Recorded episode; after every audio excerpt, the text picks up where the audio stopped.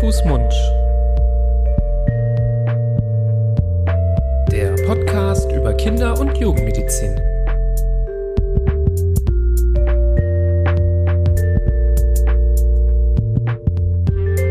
So, ihr Lieben, herzlich willkommen zu einer neuen Folge von Hand, Fuß, Mund, eurem Podcast zu Kinder- und Jugendmedizin. Hallo, lieber Florian. Hallo, lieber Nibras.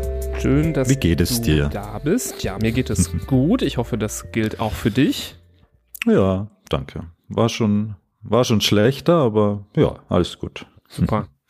Das höre ich gerne. Ähm, ja, ich heiße alle herzlich willkommen zu Hand, Fuß, Mund. Ne? Das ist äh, der Podcast, den ihr hoffentlich schon öfter mal gehört habt, vielleicht aber heute auch zum ersten Mal. Wir, Nibras Nami, Florian Barbour, Kinderärzte aus Düsseldorf, sprechen hier über Themen der Kinder- und Jugendmedizin und haben uns auch heute wieder mal ein interessantes Thema ausgesucht. Es ist auch ein bisschen ein Folgethema, denn wir haben schon mal in eine oder die ähnliche Kerbe schon mal geschlagen. Ihr habt es beim Anklicken der Folge gesehen. Es soll heute um eine weitere U-Untersuchung gehen, nämlich um die U2-Untersuchung. Wir haben ja bereits einmal eine Folge gemacht zu U1, also die Untersuchung, die quasi unmittelbar nach Geburt durchgeführt wird und da nochmal erklärt, ja, was denn zum Beispiel so Sachen sind, die bei euch im gelben Heft drin stehen, was denn der Abgasscore nochmal genau ist und die Zahlen, die damit zu tun haben oder der Nabelschnur-pH. Darüber haben wir da in dieser Folge sehr ausführlich gesprochen und ja, hier geht's dann quasi nahtlos chronologisch weiter mit der nächsten U-Untersuchung. Gerade die ersten beiden, finde ich, sind sehr besondere U-Untersuchungen, weil man da nach sehr besonderen speziellen Sachen guckt. Natürlich hat jede ihre Besonderheiten, aber ähm, mit der Zeit wird es so ein bisschen ähm, ja wie so ein Check-up, der immer mal wieder abläuft zu gewissen Zeitpunkten. Ähm, aber gerade U1, U2 und auch die U3 haben so ihre, ja, finde ich, speziellen Punkte, über die man sehr, sehr gut sprechen kann. Und äh, mir ist wieder beim Vorbereiten der Folge aufgefallen, wie viel man natürlich auch darüber sprechen kann. Wir versuchen das hier so gut und äh, so gut es geht zu bündeln. Ähm, aber ich finde das Thema sehr, sehr spannend. Ich habe auch immer sehr, sehr gerne in meiner Zeit ähm, in der Neonatologie die U2-Untersuchung gemacht. Ich hatte da immer sehr viel Spaß dran.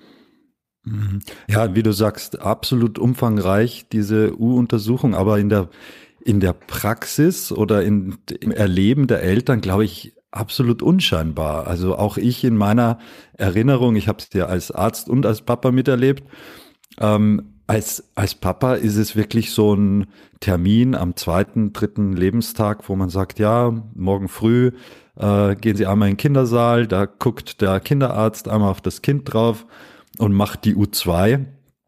Und das ist ein, ja, eine Aktion von, sagen wir mal, mehreren Minuten, aber da werden auch durchaus mehrere Neugeborene durchgeschleust an so einem Morgen. Ähm, und dann hat man ja nicht so das, äh, den wahnsinnigen Aufwand damit.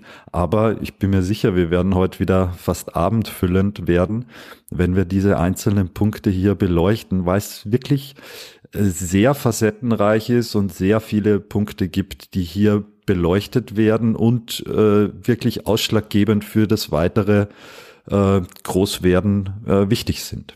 Ja, ich denke, wir werden heute auch länger darüber sprechen, als eine U2-Untersuchung dauert. Äh, ich erinnere mich auch so an absolut. manche Dienste. Das war meistens am Wochenenddienst, wenn ähm, die Kollegin, die das unter der Woche halt äh, im Frei war, dass man das dann übernehmen musste, wenn man Dienst hatte. Ähm, und da waren das manchmal echt sechs oder sieben. Ähm, ich glaube, Rekord war mal ja. acht U2-Untersuchungen an einem Vormittag.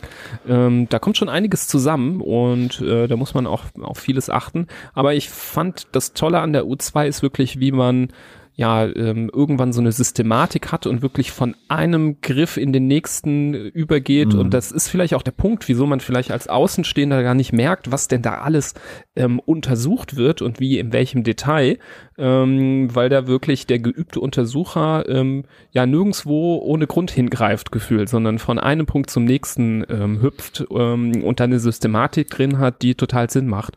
Und natürlich, weil man vielleicht noch sieben andere U2 äh, zu erledigen hat, ähm, dann ja auch eine gewisse Effizienz an den Tag legt, so dass man vielleicht von außen, wie gesagt, gar nicht so richtig mitbekommt, was denn da alles dazugehört. Deswegen gehen wir es doch vielleicht mal direkt an mit der Frage nach dem Zeitpunkt. Du hast gesagt, ja, dann wird man dann gebeten, vielleicht in den Kindersaal zu gehen. Die U2 hat schon so einen relativ festgelegten Zeitpunkt, an dem sie ablaufen soll, nämlich zwischen dem dritten und dem zehnten äh, Lebenstag. Das ähm, soll nicht früher passieren als zu diesem Zeitpunkt, aber auch nicht später. Manchmal ja, wird so ein bisschen die Ausnahme gemacht und gesagt, ähm, bis zum 14. ist auch noch okay, 14. Lebenstag, aber wirklich nicht später, nicht darüber hinaus, weil eben ja, wenn gewisse Dinge erst später erkannt werden, dass das schon problematisch fürs Kind sein kann. Ähm, dritter bis zehnter Lebenstag ist da die ganz, ganz klare ähm, Empfehlung. Das kann also, wie gesagt, noch in der Klinik sein, wenn man sich das, dort aufhält. Manche verlassen die Klinik aber schon früher. Dann ähm, geht man dafür dann zum Kinderarzt ähm, oder zur Kinderärztin und lässt es dort machen. Und es ist auch manchmal der erste Moment, wo zum Beispiel der niedergelassene Kinderarzt das Kind kennenlernt, was vielleicht dann ja weitere 18 Jahre in der eigenen Betreuung irgendwie bleibt. Ja, und es ist keine freiwillige Angelegenheit, wo sich Mama und Papa jetzt aussuchen können, lassen wir die machen, die U2 oder nicht, oder verzichten wir drauf, dem Kind geht's eh gut. Nein, das ist gesetzlich vorgeschrieben, so wie jede andere Vorsorgeuntersuchung. Das heißt, die muss erfüllt werden, damit diesen äh, Untersuchungen nachgegangen wird. Und deshalb ist es, wenn man in, noch in der Klinik ist und wie gesagt, äh, ab dem dritten Lebenstag des Kindes sich da noch aufhält oder am dritten Lebenstag, das reicht ja schon, dann ist es ein ganz äh, entspannter und äh, ja feiner Gang da morgens. Die Eltern haben dann teilweise noch den Bademantel an und äh, schlapfen da in den Kindersaal und dann hat man das mit einem äh, Aufwaschen oder mit einem Aufenthalt dann erledigt. Wenn man schon entlassen ist oder wenn man gar nicht erst in der Klinik war, das gibt's natürlich auch, entweder eine Hausgeburt oder ambulant äh, entbunden hat, dann beginnt schon mal die organisatorische äh, Fähigkeit äh, beansprucht zu werden, nämlich dass man sich relativ zügig einen Termin beim Kinderarzt äh, machen muss und da auch dann anmerken muss, pass auf, es geht um die U2, das Kind ist jetzt so und so alt, das heißt, ich brauche nicht einen Termin in zwei Wochen, sondern ich brauche den am besten innerhalb der nächsten zwei Tage.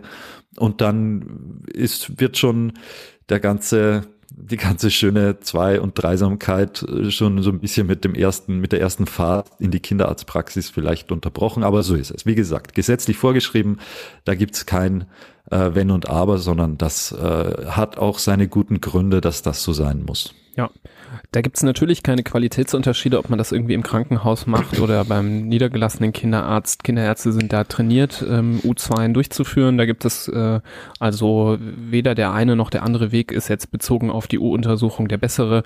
Also da ähm, diesbezüglich keine Sorge haben. Genau. Womit geht's los bei einer U2? Bevor man da jetzt groß untersucht, gibt es schon die ersten Fragen, die gestellt werden, ähm, wenn ein Kind zu U2 kommt. Natürlich wird dann gefragt, ob ähm, ja das mit dem Stillen klappt oder falls das Kind nicht gestillt wird, ob es mit der ähm, Flaschennahrung klappt, ob es gut trinkt. Ähm, das ist schon die erste Frage, die viele Eltern so ein bisschen äh, ja verdutzt zurücklässt. Wie viel muss denn so ein Kind eigentlich trinken? Vielleicht sagen wir das gleich auch nochmal. Ich wollte aber erstmal die Fragen so ein bisschen durchgehen. Eine sehr, sehr wichtige Frage ist auch nach dem ähm, Stuhlgang oder nach diesem Kindspech, dem Mekonium, ob das schon abgegangen ist. Das ist sehr, sehr wichtig, dass das dann ähm, spätestens ähm, ja raus sein sollte. Ähm, deswegen kommt da ganz häufig die Frage nach. Ähm, es gibt auch Fragen ähm, in Richtung Vorerkrankung der Eltern oder auch wie die Schwangerschaft gelaufen ist, falls das Kind eben von nicht dort untersucht wird, wo auch die Geburt gemacht wird. Das ist auch sehr wichtig, gerade Vorerkrankung der Eltern. Da wird man auch gefragt, ob man selber zum Beispiel als Kind oder der Vater ähm, oder die Mutter des Kindes eine Hüftdysplasie hatte. Ähm, das heißt eine Hüftfehlstellung, die vielleicht korrigiert werden musste durch das Tragen von einer sogenannten Spreizhose oder durch andere Maßnahmen. Ähm, das ist wichtig, um zu entscheiden, ob man das Kind darauf äh, sehr, sehr früh untersuchen muss oder ob es reicht, das da, dann zu machen, wo man es sonst geplant hätte, nämlich bei der U3. Und man fragt auch nach Erkrankungen und Fehlbildungen der Nieren oder Probleme mit dem Gehör. Auch das sind Untersuchungen, die man ja nicht standardgemäß bei allen Kindern macht. Ähm, zum Beispiel ein Nierenultraschall würde man aber zum Beispiel machen, wenn bei den Eltern eine Nierenerkrankung ähm, besteht oder wenn bei den Eltern eine ja, Problematik mit dem Hören vorliegt, dann würde man auch zum Beispiel einen gesonderten, spezielleren Hörtest bei dem Kind ähm, durchführen. Jetzt nicht unbedingt direkt bei der U2 selber, aber müsste sich dann schon bei der U2 bemühen, dass man sich darum kümmert, dass das gemacht wird. Ne? Und was ich jetzt nicht zur Untersuchung zähle und eher zum Abfragen gehört, aber was man dann auch in der Praxis meistens dann äh, misst, ist das Gewicht des Kindes. Das ist auch sehr wichtig, um zu schauen, ähm, wie viel Gewicht hat es denn äh, verloren. Die meisten Kinder nehmen ja auch ein bisschen ab nach der Geburt. Ähm, meistens so dritter, vierter Lebenstag ist so der Punkt äh, erreicht, wo man ähm, sagen kann, hier wurde das äh, meiste an Gewicht verloren. Die Kinder dürfen ja auch ähm, bis zu zehn Prozent ihres Körpergewichtes ähm, verlieren in dieser äh, ähm, Zeit. Das muss dann mit der Zeit dann auch wieder zugenommen werden. Das hat ein bisschen, oder es hängt ein bisschen davon ab, wann man eben jetzt die U2 macht. Ne? Macht man sie am dritten, vierten Lebenstag, dann kann das sein, dass gerade das Gewicht noch fällt. Macht man es am zehnten Lebenstag, dann sollte das Gewicht zu dem Zeitpunkt ähm, dann doch schon merklich ansteigen. Und hier kann man sich merken, was das Gewicht angeht. Spätestens nach 14 Tagen sollte das Geburtsgewicht wieder erreicht sein. So, das sind so jetzt aus meiner Sicht erstmal die Punkte, die, die abgefragt werden. Habe ich noch was vergessen, Florian? Hm. Also ich finde eine ganz wichtige Frage, die man zu dem Zeitpunkt stellt, die auch viel äh, richtungsweisend ist, wie viel Information man jetzt an die Eltern auch noch weitergeben muss und was alles nötig ist, ist die Frage, ob es eine Hebamme gibt, äh, ob die äh, frisch gebackene Familie sich bereits um eine Hebamme bemüht hat oder ob die sagen, nö, äh, Hebamme brauchen wir nicht, das ist eh unser siebtes Kind, das ähm, die, die brauchen es vielleicht wirklich nicht, aber es gibt auch junge Eltern, die gerade beim ersten, zweiten Kind sagen, nee, wieso Hebamme, brauche ich sowas? Und das ist aber schon ein ganz wichtiger Punkt für die ersten Tage, für die ersten Wochen. Und wenn da der Kinderarzt weiß, dass da eine Hebamme mit an Bord ist, dann ist natürlich der Druck hier in der U2, alles zu besprechen, alle Eventualitäten abzuklopfen und rauszufinden, deutlich geringer, wenn man weiß, okay, da kommt regelmäßig jemand nach Hause, der kümmert sich, der, der nimmt wahr, wie die Interaktion ist zwischen äh, Eltern und Kind, wie das Stillen klappt zum Beispiel. Ähm, und, und wie das Ganze voranschreitet.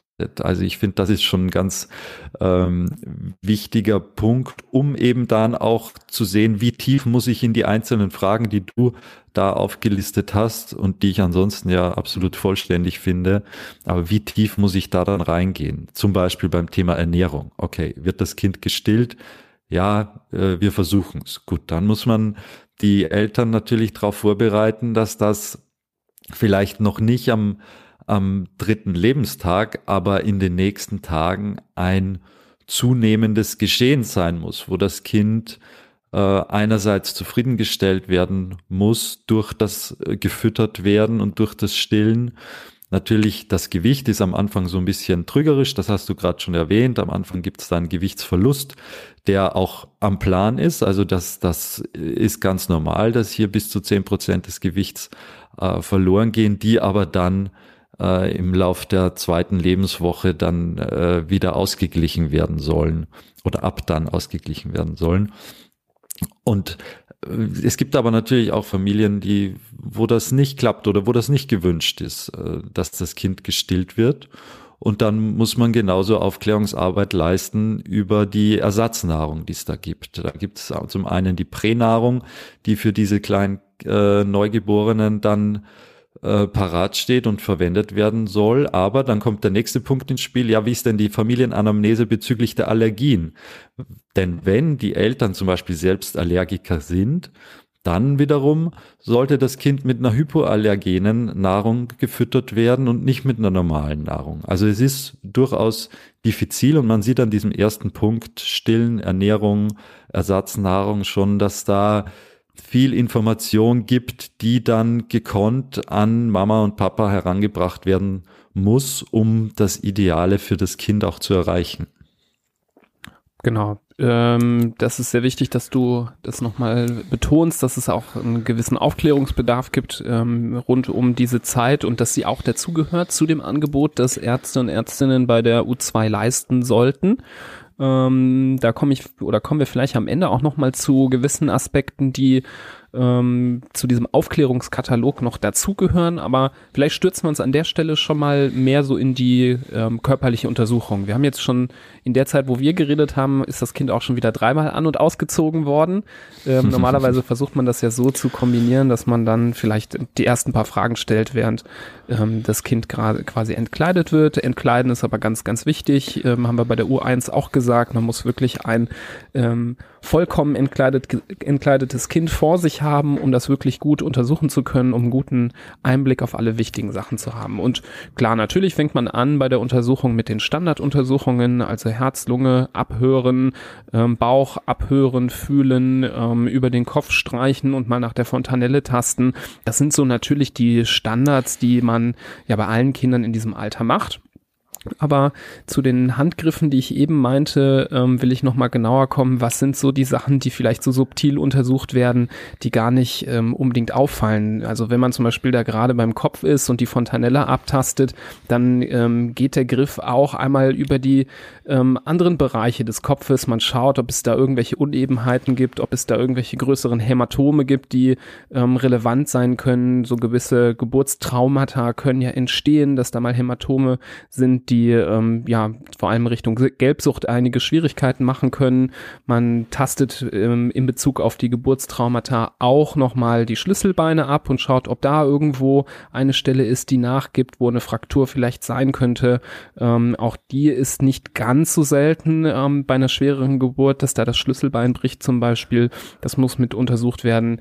Die Hände ähm, der, des Untersuchers ähm, oder der Untersucherin wandern dann auch mal gerne in den Bereich, wo man den Puls tasten kann. Das macht man immer ähm, an allen vier Extremitäten bei der U2-Untersuchung. Da wird gerne ähm, am Oberarm so unterhalb des Bizeps äh, getastet nach einem Puls. Es wird in der Leiste nach einem Puls getastet auf beiden Seiten. Und das ist ganz, ganz wichtig, um zu gucken, denn wenn irgendwo ein Puls äh, nicht so richtig zu fühlen ist ähm, gegenüber den anderen Stellen, kann das auch mal ein Hinweis sein für einen Herzfehler zum Beispiel. Beispiel. Also auch eine sehr, sehr wichtige Untersuchung. Die Haut sowieso sehr wichtig, dass man sich die anschaut, ob das Kind irgendwie ganz schrecklich blass aussieht, aber vor allem auch, ob das Kind ganz schrecklich gelb ist. Also eine Gelbsucht, da haben wir ja auch hier bei Hand, Fuß, Mund schon oft drüber gesprochen, dann gibt es eine eigene Folge zu. Das ist ein Punkt, der natürlich äh, gut untersucht gehört und früh erkannt werden sollte, wenn eben dieser Wert kritisch ist oder zu hoch ist. An der Haut kann man auch sehen, wenn jetzt zum Beispiel Eltern nicht ganz sicher waren, hat mein Kind gut getrunken, kann man auch erkennen, ob denn zum Beispiel ähm, die Haut sehr ausgetrocknet ist, ob das Kind irgendwie dehydriert wird oder nicht. Ähm, da hilft manchmal auch ein Blick in den Mund, wenn man sich die Mundschleimhaut anschaut. Ähm, und wenn man eh schon dabei ist, gerade in den Mund guckt, dann kann man ähm, so einen Fingerling über den Finger ziehen oder einen ganzen Handschuh anziehen und einmal nach dem Gaumen tasten, weil das ist eine ähm, Sache, die keinem Kinderarzt oder Kinderärztin entgehen sollte bei der U2, dass da irgendwo sich eine Gaumenspalte versteckt. Nicht jede Gaumenspalte fällt sofort auf oder macht direkt Probleme beim Trinken. Die können auch mal subtiler sein. Sie sollten aber auf jeden Fall gut untersucht und erkannt werden. Und wenn man sowieso gerade mit dem Finger im Mund ist, dann merkt man vielleicht, wie das Kind anfängt zu saugen und dann hat man auch schon den ersten ähm, Reflex untersucht. Äh, zu Reflexen kommen wir vielleicht gleich nochmal. Genau. Was gibt's denn noch für Sachen, die wir untersuchen können? Ich habe jetzt hier äh, schon einiges genannt. Ja, dann ist natürlich ganz viel Beobachtung mit dabei. Ich, wenn ich das Kind, während ich es untersuche, während ich es abtaste, dann äh, nehme ich natürlich wahr, wie ist das Kind zu mir zugewandt. Guckt, nimmt mich das wahr, verfolgt das so ein bisschen meine Bewegungen oder mein Schatten habe ich den Eindruck, dass, dass da überhaupt äh, eine Kommunikation mit außen stattfindet oder macht das Kind den, den Eindruck, als würde es gar nicht wahrnehmen, was da vor sich abgeht. Das ist eine ganz äh, ein ganz wichtiger Aspekt. Nimmt das Kind auch Geräusche wahr? Wenn jetzt zum Beispiel äh, die Person nebendran äh, jetzt das Set ab, äh, rausnimmt für das Neugeborenen-Screening und dabei die Schranktür so ein bisschen zumacht und das Schloss äh, fällt oder die Tür fällt ins Schloss und es klackt, nimmt das Kind das wahr, erschrickt sich vielleicht ganz kurz oder, oder zeigt äh, einfach Reaktion auf ein Geräusch, das jetzt äh, außerhalb der, der normalen Monotonie stattfindet. Einfach um zu sehen, zusätzlich zu den Untersuchungen, die ich auch gleich noch machen werde, was die Augen und die Ohren angeht, Aber zusätzlich dazu habe ich das subjektive, die subjektive Wahrnehmung, dass das Kind auch äh, sehen und hören kann, ohne, ohne äh, grobe, grobe Einschränkungen. Die Gelbsucht hattest du, glaube ich, kurz schon erwähnt im, im Rahmen des, des Hämatoms, das sich am Kopf ausbilden kann nach der Geburt, aber mit oder ohne Hämatom ist einfach die Gelbsucht auch ein wichtiger Punkt nach der Geburt. Die sogenannte neugeborenen Gelbsucht kann äh, auch ohne äh, groß erfindliche Gründe auftreten und bedarf vielleicht äh, einer genaueren Diagnostik. Und das heißt, man müsste gegebenenfalls, wenn mir das Kind jetzt äh, die Hautfarbe äh, gelb vorkommt oder vor allem auch das Weiße in den Augen nicht mehr ganz klar weiß ist, sondern auch so ein bisschen gelb gefärbt, dann wäre das zum Beispiel eine Veranlassung dafür, dass man auch sagt, okay, jetzt müssen wir einmal diesen gelben Blutfarbstoff im Blut bestimmen, um zu sehen, ob man denn hier therapeutisch etwas tun müsste zu dem Zeitpunkt. Weil wenn der Wert des gelben Blut, Blutfarbstoffs, also des Bilirubins, erhöht ist und einen gewissen Grenzwert überschreitet, der Grenzwert ist wieder abhängig von der äh, vom Alter des Kindes, aber wenn ein Grenzwert überschritten wird, dann muss man dafür sorgen, dass dieses Bilirubin wieder abgebaut wird. Und das funktioniert grundsätzlich erfreulicherweise mal äh, nicht invasiv, sondern kann man mit äh, UV-Therapie, also mit einer Lichttherapie, äh, machen. Da muss das Kind dann einige Stunden oder einen halben Tag erstmal unter die Lampe gelegt werden. Das ist nicht, sieht aus wie so eine Sonnenbank, ist nicht heiß, aber sorgt dafür, dass das Bilirubin in der Haut äh, zersetzt wird und abgebaut und ausgeschieden werden kann. Das sollte man auch nicht übersehen, weil wenn das Bilirubin zu hoch ist, dann kann sich das auch aufs zentrale Nervensystem auswirken. Das Kind wird müde, äh, wird schlapp, hat keine Lust mehr zu trinken, nimmt weniger Flüssigkeit zu sich, dann wird das Bilirubin noch mehr, dann wird es noch schlapper. Also das ist so ein Teufelskreis, in dem man gar nicht erst reinkommen möchte, weil das Bilirubin in ganz hohen Konzentrationen wirklich schädlich ist fürs zentrale Nervensystem. Und das muss man in diesen Tagen verhindern und kann man aber, wie gesagt, gut verhindern durch äh, diese Lichttherapie. Ja, an der Stelle nochmal der deutliche Hinweis, ähm, falls euch das Thema ganz besonders interessiert, ähm, weil euer Kind vielleicht ähm, in diesem Zustand gerade ist, dass die Haut etwas gelber ist, gerne auch die Folge ähm, zu dem Thema anhören, findet ihr bei uns auf der Webseite und natürlich in allen Podcast-Apps. Ähm, genau. Ich übernehme nochmal, weil mir noch ein paar Punkte eingefallen sind, die vielleicht noch wichtig wären. Ich bin ja so ein bisschen quasi ähm, von oben nach unten so durchgeflogen, die Untersuchungen, die man so machen könnte.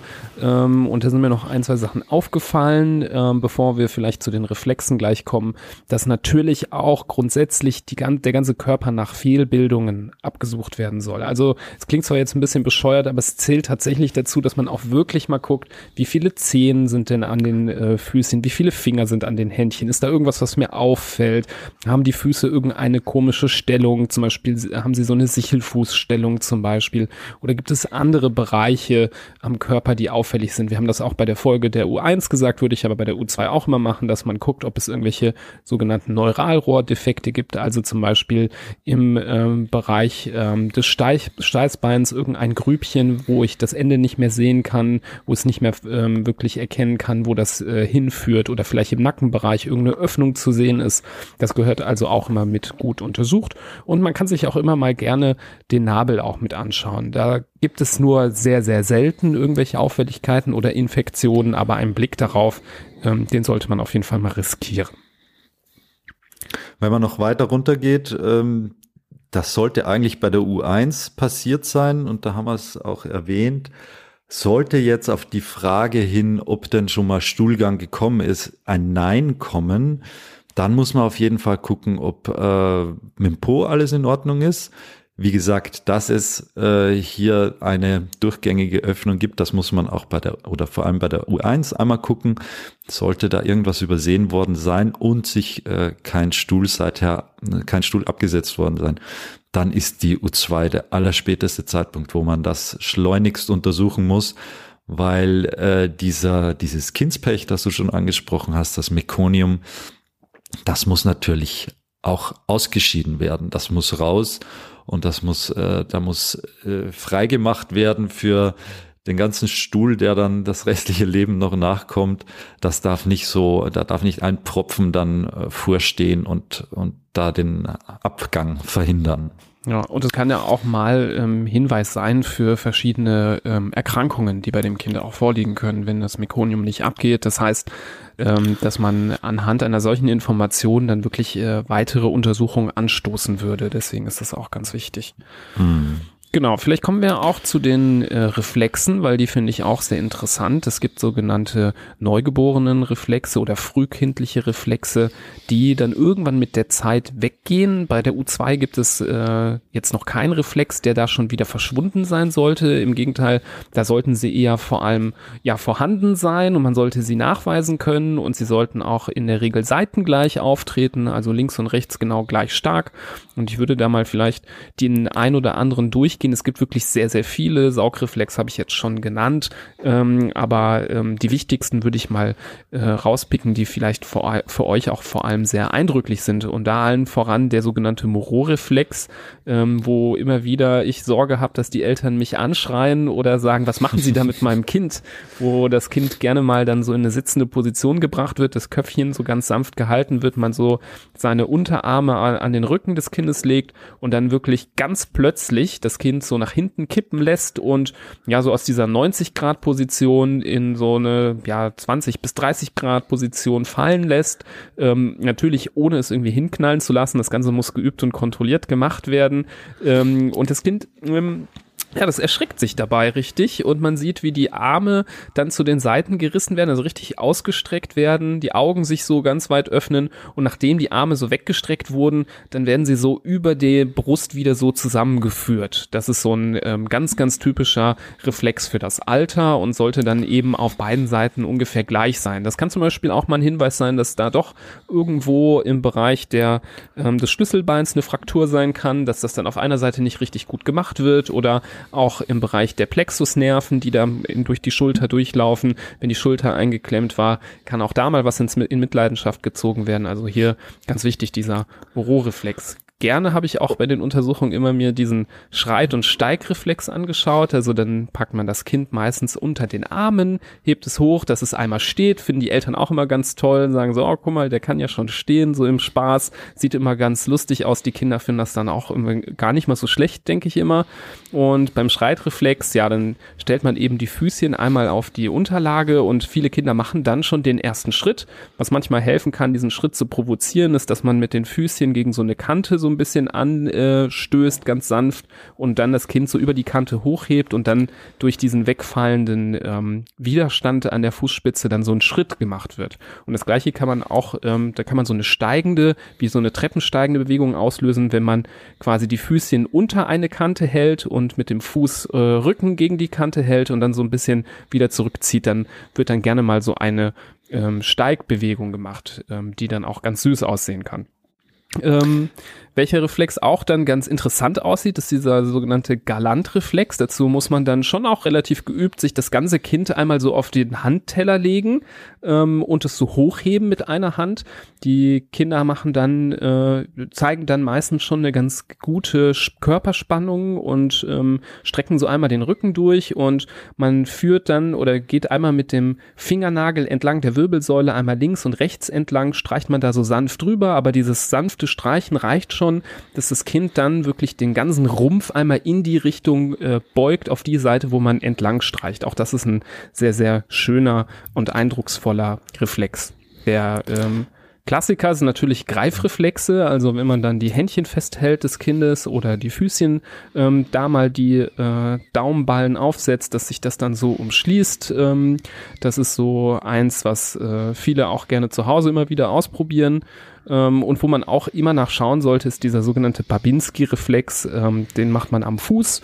Da ähm, nimmt man diesen ausgestreckten, äh, das ausgestreckte Bein und fährt mit ähm, ja etwas äh, Festen, das kann ein Kugelschreiber sein oder ähm, die Unterseite von so einem Reflexhammer ähm, an der äh, äußeren Kante des, äh, der Fußsohle entlang und dann wird so der äh, große Zehe nach hinten äh, gestreckt und die anderen Zehen nach vorne gebeugt. Das ist ein Reflex, der auch bei Erwachsenen äh, nicht mehr da sein sollte, sondern bei denen eher ähm, ein schlechtes Zeichen ist, aber bei Neugeborenen sehr, sehr gewünscht ist. Und man möchte den dann auslösen und sehen, dass der auch funktioniert und auf beiden Seiten ähm, gleich ist.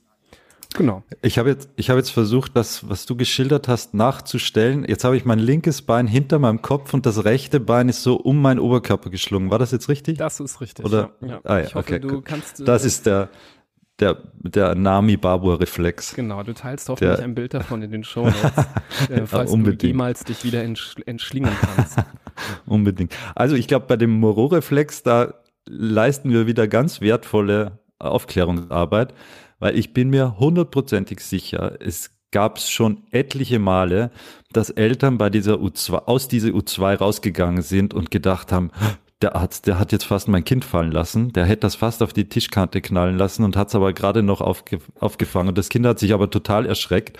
Aber wenn man das weiß, dass das ein Untersuchungsschritt ist, den der Arzt ganz wissentlich und absichtlich vollzieht, um auch äh, die Entwicklung des Kindes und die Reife des Kindes festzustellen, dann kann man das äh, ganz äh, viel vertrauensseliger in Anspruch nehmen als ohne, glaube ich. Mhm. Ähm, ja. Ich wollte vielleicht, ja. bevor du, ich weiß nicht, ob du noch was sagen wolltest, wenn die Reflexe jetzt nicht gut auslösbar waren, das ist vielleicht noch was, da fragt sich der eine oder andere, was ist denn jetzt, wenn irgendwas nicht so richtig funktioniert hat, irgendein Reflex nicht so richtig da war. Ähm, natürlich kann man davon jetzt nicht direkt sagen, okay, bei dem Kind liegt dies oder jenes vor, aber immer dann, wenn diese Reflexe, ja, sagen wir mal, nicht adäquat auslösbar sind, gar nicht wirklich reagieren oder zum Beispiel eine Asymmetrie ähm, feststellbar ist, also dass das nur auf der linken Seite geht und rechts nicht oder umgekehrt, dann ist es sehr, sehr ähm, verdächtig, dass irgendwo im Bereich des Gehirns ja eine gewisse Funktionsstörung vorliegen muss. Was genau dann dahinter steckt, das gilt es dann halt herauszufinden. Es ist aber wichtig, dass man ja solche Probleme bei den Reflexen erkennt und dann notwendige weitere Untersuchungen ja durchführt. Das können zum Beispiel ein Ultraschall des Gehirns sein, eine Hirnstrommessung, eine Blutuntersuchung oder auch, dass man sagt, das Kind muss nochmal von einem Kinderneurologen, der Spezialist in dem Bereich ist, nochmal ganz detailliert untersucht werden. Ähm, da gibt es ein paar Sachen, die dann angestoßen werden, aber wichtig ist es eben bei der U2, diese Defizite zu erkennen, auch bei weiteren U-Untersuchungen ähm, rauszufinden und dann die richtigen Schritte einzuleiten, falls notwendig. Mhm. Sehr gut, ganz genau. Ey, dieser Job, den ich gerade hab, ich komme ja menschlich total gut an, aber beruflich komme ich mal gar nicht weiter. Mach's doch besser. Mit einem Job bei SOS Kinderdorf machst du nicht nur einen Job, sondern du kannst wirklich etwas bewirken. Du kannst dich weiterbilden und kommst beruflich voran. Bewirb dich jetzt auf einen von vielen Jobs. SOS Kinderdorf. Mach's doch besser.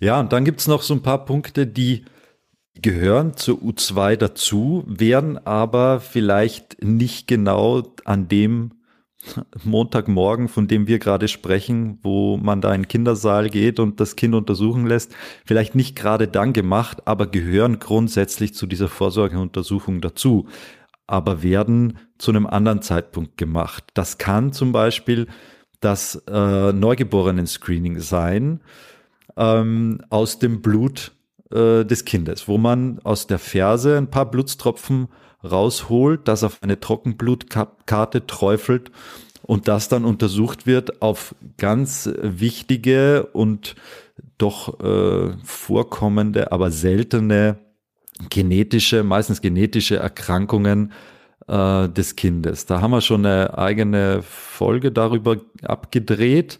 Darauf können wir jetzt gern verweisen und können uns die Details hier äh, sicherlich sparen, aber das ist auch eine Untersuchung, da, da muss man sich das Einverständnis holen der Eltern, man darf das nicht ohne weiteres machen, aber wärmstens empfohlen, das ist eine ganz wichtige Sache, dass man hier die, das Auftreten von sehr seltenen, aber schwerwiegenden Erkrankungen ganz frühzeitig erkennt. Äh, ein ganz wichtiges Beispiel ist zum Beispiel die Unterfunktion der Schilddrüse, wo es um Tage geht, die wirklich entscheidend sind für das neurologische Outcome des Kindes. das nur als Zeichen dafür oder das äh, um, um mehr zu betonen, um weiter zu betonen, wie wichtig diese Untersuchung ist. Und da gibt's einige äh, Untersuchungen, das werden auch jedes Jahr mehr. Letztes Jahr sind wieder zwei dazugekommen, äh, Erkrankungen, die da mit untersucht werden. Eine ganz wichtige Untersuchung und natürlich lässt niemand gerne sein Kind pixen, äh, wenn es nicht sein muss, aber davon kann hier eigentlich nicht die Rede sein, weil es ist aus von Nutzen, Risikosicht äh, oder von Aufwand äh, Risikosicht ist das ein ganz klares Verhältnis hin zur Untersuchung, dass man sagt, ja, diese Untersuchung sollte auf jeden Fall durchgeführt werden. Das muss nicht genau in dem Moment sein, wo das Kind da untersucht wird, wird aber dann äh, häufig auch gleich mitgemacht. Ja, aber dann Die, ist es eigentlich schon fast der äh, letzte Zeitpunkt. Also meistens ist es dann, wenn dann schon vorher passiert, ne? Weil genau, der ideale genau. Zeitpunkt ähm, liegt ja. halt 36 bis 72 Stunden nach ja. der Geburt und ähm, da sollte man schon äh, ja, sagen wir mal, nicht lange trödeln und das nicht noch weiter aufschieben. Also auf keinen Fall würde man empfehlen zu sagen, äh, ach, da machen wir irgendwann nochmal später einen Termin und jetzt äh, sind wir doch irgendwie müde, wir wollen erstmal nach Hause gehen. Ähm, da hast du richtig betont genau. und das ist auch bei ein paar anderen Erkrankungen, deswegen wirklich gerne auch die Folge hören, falls ihr die nicht gehört, noch nicht gehört habt, ähm, dass es da einfach wirklich sinnvoll ist, das frühzeitig zu machen, weil es da wirklich manchmal auch um die Zeit geht und man den Kindern auch zum Beispiel einen Krankenhausaufenthalt dann ersparen kann, wenn man Sachen früh erkennt, ähm, und äh, auf keinen Fall sollte sowas dann zum Beispiel erst bei der U3 gemacht werden oder bei ähm, nach zwei Wochen erst, ähm, weil das dann bei dem ein oder anderen Problem schon relevante, ja, äh, Probleme oder äh, Schäden hinterlassen kann, wenn man es erst so spät erkennt. Mhm. Also das ist zum Beispiel ein Zeitpunkt, wo man ja bei der Schilddrüsenunterfunktion sagt, ein Abi kann da eigentlich nicht mehr guten Gewissens in Aussicht gestellt werden. Wenn bis dahin diese Schilddrüsenunterfunktion dann über mehrere Wochen nicht erkannt worden ist. Daran sieht man, wie dringend notwendig da eine mhm. ganz frühe Untersuchung ist. Ja. Das ist das eine. Eine Untersuchung, die tunlichst nicht im Kindersaal durchzuführen ist, ist natürlich das Hörscreening. Ähm, also ich, ich finde, es ist eines der medizinischen äh, technischen Wunder, dass man bei einem Neugeborenen äh, untersuchen kann, dass, dass es hört oder ob es hört, ohne dass einem das Kind sagen kann, ja, ich habe es gehört. Ähm, das ist jetzt äh, technisch nicht wirklich der, äh, der Nobelpreis, aber ich finde es trotzdem faszinierend. Aber es muss natürlich dafür ganz, ganz leise sein. Das muss ein stiller Ort sein, wo man dem Kind mit so kleinen Kopfhörern äh, die man ins Ohr steckt, einen Ton ins Ohr schickt und messen kann, wie das Innenohr darauf reagiert. Und wenn das Innenohr darauf reagiert, dann weiß ich, dass das Kind in dieser, äh, in dieser Frequenz hören kann.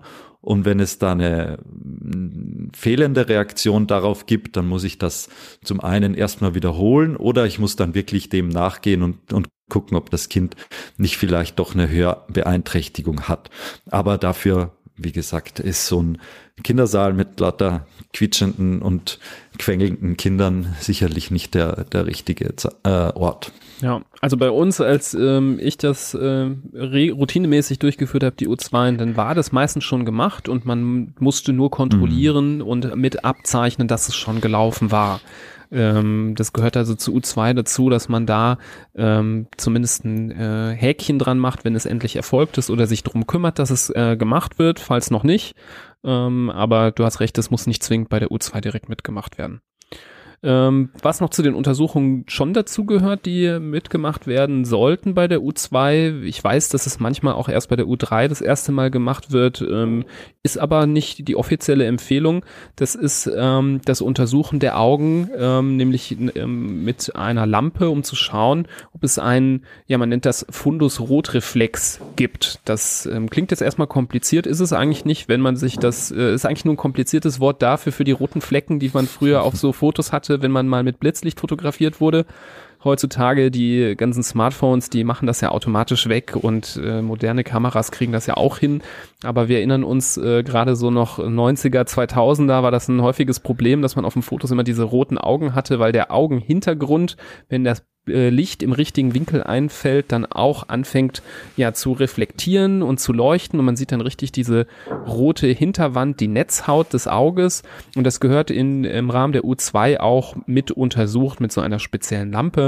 Das ist ähm, so ein bisschen fummelig manchmal, die Augen müssen natürlich dann auch offen sein, wenn die, wenn die Kinder die Augen zumachen, dann kann es manchmal notwendig sein, dass man sie so sanft versucht äh, zu öffnen und ähm, in der Regel kriegt man das aber mit der Zeit irgendwie auch dann hin hin. Was man dann sehen möchte, ist eben, dass dann wie bei dem 90er Jahre Blitzlichtfoto in beiden Augen dieser rote Reflex zu erkennen ist. Man muss sich, muss sich die Augen aber in der Regel eines nach dem anderen anschauen. Und ähm, wenn man eben sieht, dass auf einer Seite der Reflex ganz klassisch ist mit diesem roten ähm, äh, Licht, was zurückkommt oder auf der anderen Seite eben ganz anders aussieht, zum Beispiel so gräulich oder weiß oder man das einfach nicht sieht, dass da was Rotes ist, dann ist es sehr, sehr wichtig, dass man dann das Kind auch von einem Augenarzt oder einer Augenärztin gut untersuchen lässt. Es gibt verschiedene Erkrankungen, die dahinter stecken können. Es gibt so angeborene Trübungen der Hornhaut, ähm, sogenannter Katarakt, der auch mal da sein kann. Ähm, es kann auch mal ein Hinweis dafür sein, dass es eine Augenfehlstellung gibt, dass geschielt wird und deswegen eben das nicht so eingestellt werden kann, dass das auf der Seite, ähm, ja, dass man da diesen Reflex aussieht und ganz, ganz selten kann das auch schon so früh mal Hinweis sein für ein Retinoblastom. Das ist ein sehr seltener Netzhauttumor, der vor allem bei Säuglingen und Kleinkindern auftritt. Es kann also auch sein, dass das später im Leben erst auftritt. Deswegen sind solche Untersuchungen dieses äh, Fundus Rotreflexes auch bei weiteren späteren U-Untersuchungen notwendig. Aber ganz selten kann das auch schon mal bei der U2 auffallen. Also auch hier so ein bisschen ähnlich wie ich das eben gesagt habe mit den ähm, mit diesen neurologischen Reflexen wenn man da irgendeine ähm, Auffälligkeit feststellt, gilt es halt darum, ähm, im Rahmen der U2 dann weitere Untersuchungen einzuleiten. Hm, und bei der letzten Untersuchung, an die ich jetzt denken würde, ist es ganz ähnlich. Die hat eigentlich ihren angestammten Platz bei der U3. Du hast sie heute schon mal erwähnt. Das ist der Hüftultraschall. Ähm, der wird aber nur dann bei Kindern bei der U2 schon gemacht, wenn es eben eine familiäre Belastung unter Anführungszeichen gibt. Das heißt, wenn bei den Eltern zum Beispiel schon eine, äh, wo auch eine Hüftdysplasie vorlag, also so eine fehlende oder eine, äh, ja, eine anderweitige Reifung, eine verzögerte Reifung der Hüftpfanne, wo dann der, ähm, der Oberschenkelkopf dann auch schief dann drin steht in der Pfanne, wenn man nicht dagegen wirkt. Ähm, um dem vorzubeugen, macht man das dann schon bei der U2, dieses, diesen Hüftultraschall. Da sieht man dann, ob es möglicherweise auch dazu bei dem Kind kommt. Und wenn dem der Fall ist, dann gibt's zunächst noch konservative Maßnahmen, äh, breit wickeln, ähm, dass man sicher durchaus schon mal gehört hat über mehrere Wochen, dass dann notwendig ist, um eben diese Reifung der, der Hüfte äh, zu begünstigen und beziehungsweise in den richtigen, auf den richtigen Weg wiederzubringen. Bei der U3 ist das auf jeden Fall vorgesehen, dieser Hüftultraschall, da bekommt das dann jeder. Mhm. Ach so, und, und äh, die Sättigung an der Haut, die wird auch auf jeden Fall innerhalb der ersten drei Tage noch gemessen. Äh, vielleicht nicht unbedingt bei der U2, aber wenn dann, wenn nicht, dann zumindest vorher einmal, damit man sieht, dass die Sauerstoffsättigung auch an den Extremitäten überall gut ist, um eben möglicherweise dem Auftreten von einem Herzfehler ganz frühzeitig auf die Schliche zu kommen, der ansonsten vielleicht erst auffällt, wenn er Symptome macht und auf der anderen Seite sich aber vielleicht schon ganz äh, subtil bemerkbar machen könnte durch eine verringerte Sauerstoffsättigung im Bereich der unteren Extremitäten beispielsweise. Ja. Ist aber auch eine, eine Messung, die nicht wehtut, sondern wo nur an der Haut, also transkutan, diese äh, Sauerstoffmessung durchgeführt wird. Ja. Ähm, ich wollte nur kurz noch ergänzen, ähm, super, dass du das schon mit der ähm, Hüftsonographie gesagt hast. Es gibt noch äh, natürlich den Grund, ähm, das auch verfrüht durchzuführen, wenn das Kind aus einer ähm, schwierigen Lage geboren wurde. Also ja. wenn es aus Beckenendlage oder Querlage äh, zur Welt gekommen ist, dann besteht ein gewisses Risiko, dass da durch die Lage eine Dysplasie begünstigt wird. Ähm, deswegen auch da, das, das hatte ich eingangs gesagt, muss nach der Geburt gefragt werden, ob es da Probleme gab, wie der Geburtsmodus war und eben wie die Lage halt vorher war. Mh, wenn auch andere Fehlbildungen irgendwie auffallen, sollte das dazu führen, dass man äh, die Hüften früher mit untersucht. Und natürlich, das ist nat natürlich äh, selbstverständlich, ähm, wollte ich der Vollständigkeit nur, nur sagen, wenn jetzt irgendwie die Hüfte schon mit dem bloßen Auge irgendwie komisch aussieht oder die, die Stellung des Beines, was dann mei meistens ja so ein bisschen äh, hochragt, wenn die Kinder auf dem Rücken liegen, dann ähm, kann man da auch definitiv etwas früher zu diesem äh, Schallkopf noch greifen. Ähm, ich wollte vielleicht noch auf diese Farbkarte, Stuhlfarbkarte ähm, zu sprechen kommen, die auch in diesen gelben Heften mit dabei liegt und wo ähm, nach der offiziellen Empfehlung schon ab der U2 auch mit begonnen werden kann, die abzufragen. Ähm, ihr habt euch vielleicht schon mal gefragt, was, was genau dahinter steckt, ähm, dass man da den äh, die Farbe des Stuhls des Kindes äh, anschaut. Ich finde das grundsätzlich ja schon mal praktisch, weil ja gerade beim ersten Kind ein bisschen Verunsicherung über die Stuhlfarbe äh, da mal herrschen kann, da das ja teilweise Farben sind, die man so nicht ganz gewohnt ist ähm, aus dem eigenen Leben, also so irgendwie ähm, alle möglichen Gelbtöne, dann aber auch zum Beispiel grüne Stühle. Ähm, das sind äh, erstmal ja, Farben, die einem vielleicht auch ein bisschen durcheinander bringen können, wo aber ganz klar auf diesen Karten zu sehen ist, dass die äh, im, im absolut äh, guten Bereich sind und da keine Sorgen auslösen sollten. Und am Ende dieser Stuhlkarte in der Regel ganz unten sind da so drei Farben eingezeichnet, die alle sehr ähnlich aussehen, die alle sehr, sehr hell sind, ähm, weiß sind oder so sehr hellgrau, dass man da ähm, wenn einem solche Stühle auffallen, dass man da mit den Kinderärzten drüber sprechen sollte. Das ähm, ist auch ein Screening oder eine Art Untersuchung, die es noch nicht so super lange gibt. Das ist erst vor ein paar Jahren eingeführt worden, dass diese Karten mit in die Hefte reingelegt werden. Ähm, Hintergrund dieser ganzen Sache sind Erkrankungen der Gallengänge. Die Farbe vom Stuhl, die ähm, hängt sehr, sehr stark davon ab, ob denn die Galle, die im Bereich der Leber gebildet wird und dann der Gallenblase gespeichert wird, durch die Gallengänge auch überhaupt in den Darm kommt. Und es gibt auch hier seltene ähm, angeborene Erkrankungen wo eben diese Gallengänge verschlossen oder verlegt sein können und dann die Galle nicht richtig ablaufen kann. Und ähm, damit die Kinder halt eine Chance haben und die Leber, die ja noch sehr unreif ist, ähm, nicht früh zu Schaden kommt, sollte man hier früh darauf achten, ob es diese Zeichen gibt. Und eben so ein heller, entfärbter Stuhl kann Hinweis sein ähm, auf so eine Gallengangserkrankung. Und deswegen ähm, ist es sehr, sehr sinnvoll, ähm, zu den U-Untersuchungen diese Stuhlfarbenkarte abzufragen. Ja, ganz wichtiger Punkt noch, genau. Ja, und dann kommt schon ähm, das, wo die Interaktion zwischen Eltern und Kinderarzt auch gefragt wird, nämlich so eine gewisse Aufklärungsarbeit, die geleistet werden muss. Der Kinderarzt muss jetzt noch versuchen, in den paar Minuten, die verbleiben, alle wichtigen Themen anzusprechen. Und das sind wirklich existenzielle Themen da muss ich uns jetzt auch so ein bisschen auf die Schulter klopfen, weil ganz viele dieser Themen haben wir in unseren Folgen auch schon abgehandelt. Da gibt's äh, von einigen schon dezidierte, äh, richtig umfangreiche Folgen dazu.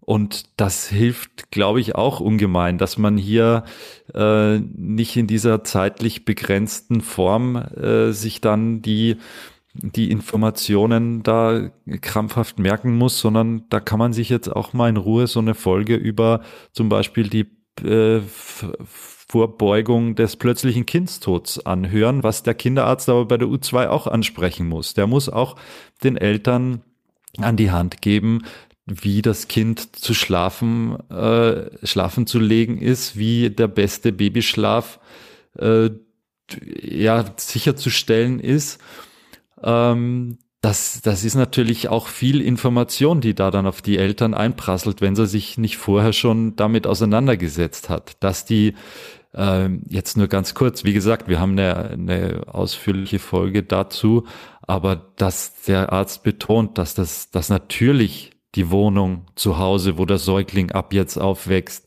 rauchfrei ist, dass niemand hier, auch nicht in der Küche und auch nicht im Arbeitszimmer oder sonst irgendwo, rauchen darf, weil das ein ganz großer Risikofaktor ist äh, für den plötzlichen Kindstod zum Beispiel, dass das Kind äh, solange sich es noch nicht dreht, in Rückenlage schläft, dass es nicht viele Stofftiere oder dicke äh, sonstige Dinge im Bett liegen hat, die möglicherweise die Luftzirkulation stören, dass man guckt, dass das äh, Zimmer, in dem das Kind schläft, eine gute Temperatur hat, dass es nicht zu, natürlich nicht zu kalt ist, aber auch nicht äh, zu warm ist, dass Stillen ganz äh, gut ist, wenn es um die, die Vermeidung geht.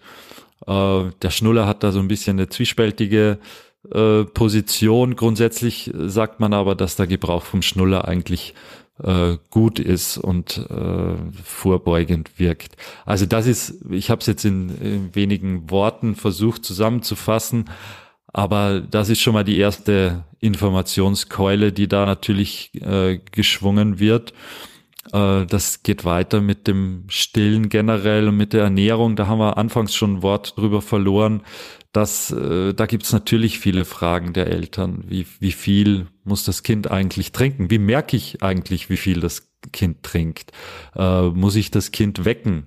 nach einer gewissen Zeit, äh, damit es gestillt wird? Oder kann ich eigentlich froh sein, wenn das Kind neun Stunden durchschläft und ich mich endlich mal von den Strapazen erholen kann? Das sind ganz wichtige Fragen, die hier wo der Kinderarzt oder die Kinderärztin natürlich das Gespür haben muss, ob diese Fragen, wie relevant die Fragen sind für die Familien und äh, dann auch die Information äh, übermitteln muss. Ja, sehr gut, dass du das nochmal betont hast, ähm, dass es eben noch diesen Aufklärungsbedarf gibt. Also es ist nicht nur untersuchen, ähm, sondern auch Informationen vermitteln. Informationen auch zum Thema ähm, Ernährung und Substitutionen und Prophylaxen von Nährstoffen. Da müssen wir auch noch ganz, ganz kurz drüber sprechen, mhm. dass bei der U2 nämlich der Zeitpunkt ist, wo die zweite Vitamin K-Gabe gemacht werden muss von dreien. Es gibt ja die Empfehlung, ähm, Vitamin K zwei Milligramm ähm, zuzuführen bei der U1, U2 und bei der U3, ähm, um vor Blutungen, um Probleme der Blutgerinnung zu schützen. Ähm, da ist also der zweite von drei Streichen notwendig und je nachdem, wann es stattfindet bei, ähm, bei der U2, kann man dann direkt dort äh, verschreiben und beginnen mit der Vitamin D und Fluoridprophylaxe oder sie zumindest empfehlen, dass sie ab der zweiten Lebenswoche begonnen werden sollte. Auch darüber, gerade äh, beim Thema Fluorid muss man äh, relativ viel noch, glaube ich, darauf achten, dass man darüber spricht, denn ähm, hier ist die Empfehlung noch relativ frisch, dass eben alle Kinder ab der zweiten Lebenswoche auch Fluorid schon bereits bekommen sollen als maßgebliche Kariesprophylaxe und nicht erst dann, wenn der erste Zahn da ist. Ähm, da auch haben wir eine Folge zugemacht, die ähm, ihr euch da sehr, sehr gerne ähm, anhören könnt. Genau. Und ansonsten ähm, von zum Thema Aufklärung finde ich äh, noch, das habe ich damals immer sehr gerne gemacht, ganz wichtig ähm, zu erklären, dass äh, Fieber beim Neugeborenen immer bedeutet, dass man schleunigst einen äh, Kinderarzt oder eine Kinderärztin aufsuchen sollte. Also da die Aufklärung Richtung Infektzeichen. Ähm, und ich fand es immer hilfreich, den Eltern auch nochmal an die Hand zu geben, dass es natürlich außer der Notfallambulanz auch einen kinderärztlichen Notdienst gibt mit der Telefonnummer in der Regel 116, 117 dass man weiß, wo man sich auch mal melden kann, ähm, wenn es jetzt auch nicht so die normalen Uhrzeiten sind, wo man zu seinem Kinderarzt geht. Ähm, da sollte man auch zumindest mal einen Satz drüber verlieren bei der U2, dass man weiß, wie man sich verhalten muss in so einem Fall. Genau. Und äh, was der Kinderarzt auch, und das ist vielleicht jetzt von mir auch der Abschluss oder meine, äh, von meinem Teil der Abschluss, was der Kinderarzt und die Kinderärztin auch in der U2 so ein bisschen äh, abchecken sollte, ist, wie, wie ist eigentlich die Interaktion zwischen dem Elternteil, der das Kind bringt, und dem Kind. Wie ist der Umgang? Ist das äh, das, was man erwarten würde am dritten Tag äh, nach der Geburt? Oder kommt einem da irgendwas komisch vor? Ist das kein adäquater liebevoller, zärtlicher Umgang, das wäre natürlich ein Alarmzeichen, das im besten Fall auch dann schon auffällt, weil man dann vielleicht dem Ganzen frühzeitig nachgehen kann und äh, folgende Probleme möglicherweise verhindern könnte.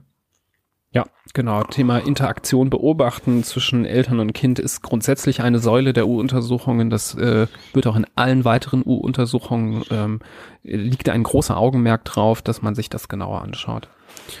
Ja, ich finde, das war aber auch ein guter Abschluss, Florian. Wir haben jetzt äh, nahezu eine Stunde nur über die U2 geredet. In der Zeit hätte man viele U2 selber machen können.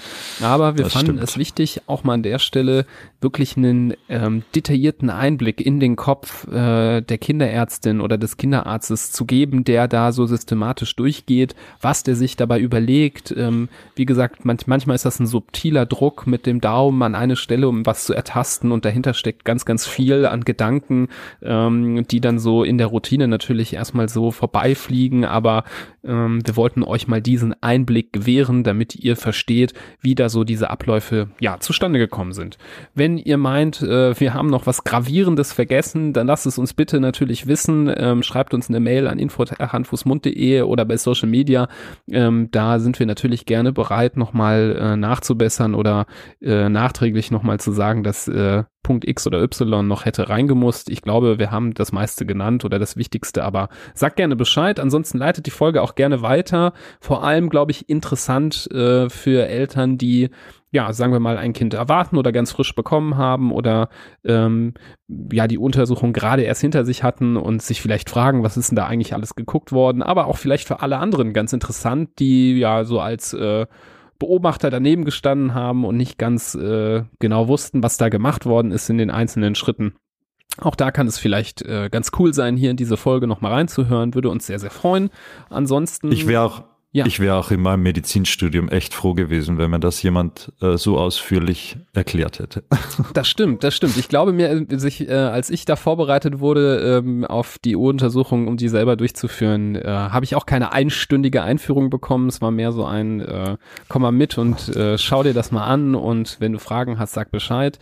Ähm, also hast ja. du vollkommen recht, für Medizinstudierende, vielleicht auch für junge äh, Kolleginnen und Kollegen könnte das vielleicht auch interessant sein. Super, also da auch nochmal gerne weiterleiten, wenn ihr ähm, meint, dass das auch hier hilfreich sein könnte. Da freuen wir uns natürlich riesig. Wo wir uns auch total freuen, ist natürlich, wenn ihr in unsere anderen Folgen reinhört.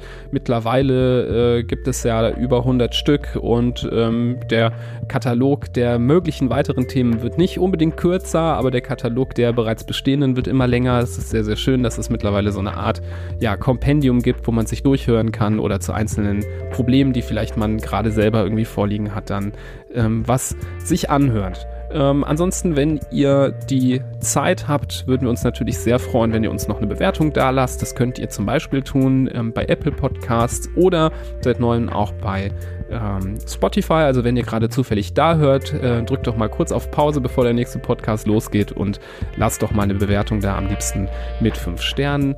Und ja, ansonsten noch der kurze Hinweis auf unsere Webseite www.handfußmund.de, ähm, wo es auch eine Unterrubrik gibt der Seminare, die wir jetzt anbieten. Wir ähm, bauen ja gerade so eine kleine Elternuni auf mit verschiedenen Themen, verschiedenen Seminaren, aktuell vor allem zum Thema Kinderernährung. Ähm, und da könnt ihr auch euch mal reinklicken und schauen, ob ein interessantes Seminar für euch dabei ist, das ihr vielleicht besuchen oder belegen könnt. Da freuen wir uns natürlich über eure Teilnahme. Ja, ansonsten bleibt mir nichts anderes übrig, als euch beste Gesundheit zu wünschen, euch und euren Kindern. Und wir hören uns bei der nächsten Folge. Bis dahin. Tschüss. Auf Wiedersehen.